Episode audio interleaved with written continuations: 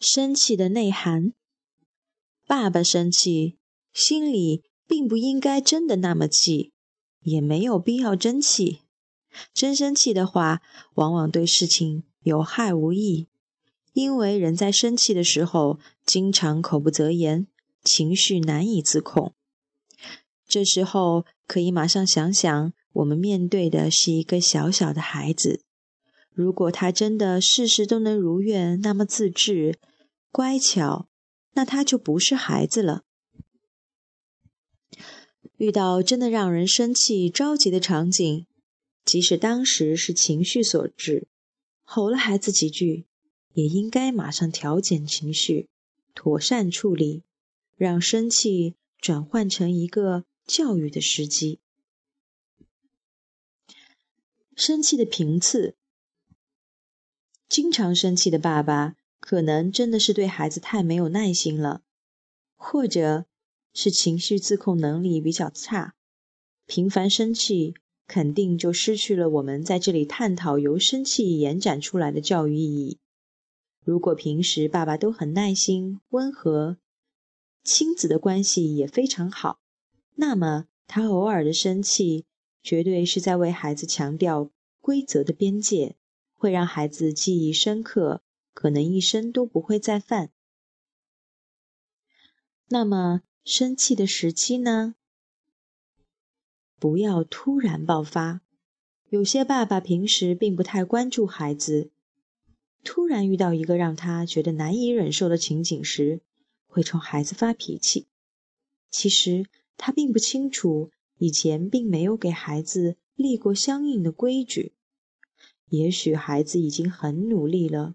只是还没有完全达到，这样的生气确实会伤害孩子，让孩子不知所措。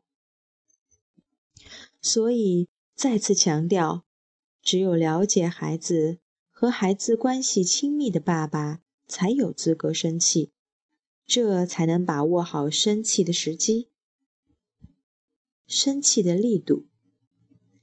这里说的生气。应该指的是一种再正常不过的情绪，一般是高声严厉的提醒，让孩子有所警觉，而不是体罚责骂孩子。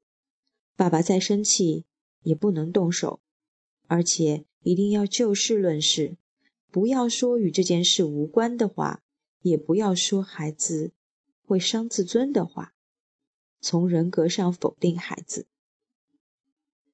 可以将生气与安抚孩子的时间距离做适当调整，来让孩子体会爸爸有多生气。生气的反思，大多数爸爸生气都是因为觉得自己父亲权威扫地，教育的预期效果与现实相悖。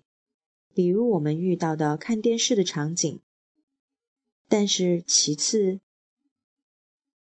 但是其实，如果我们真的能够清晰地意识到自己愤怒的内在原因，就能先调节情绪，自觉地找出更好的办法来处理这件事，不断通过调整的方法来尝试能否达到教育的目的。比如走过去关上电视，或者给出最后一次“再离得近就关电视”这样的提醒。生气的意外收获，在孩子理解爸爸生气之后，很有可能灵活的运用到自己的交往中。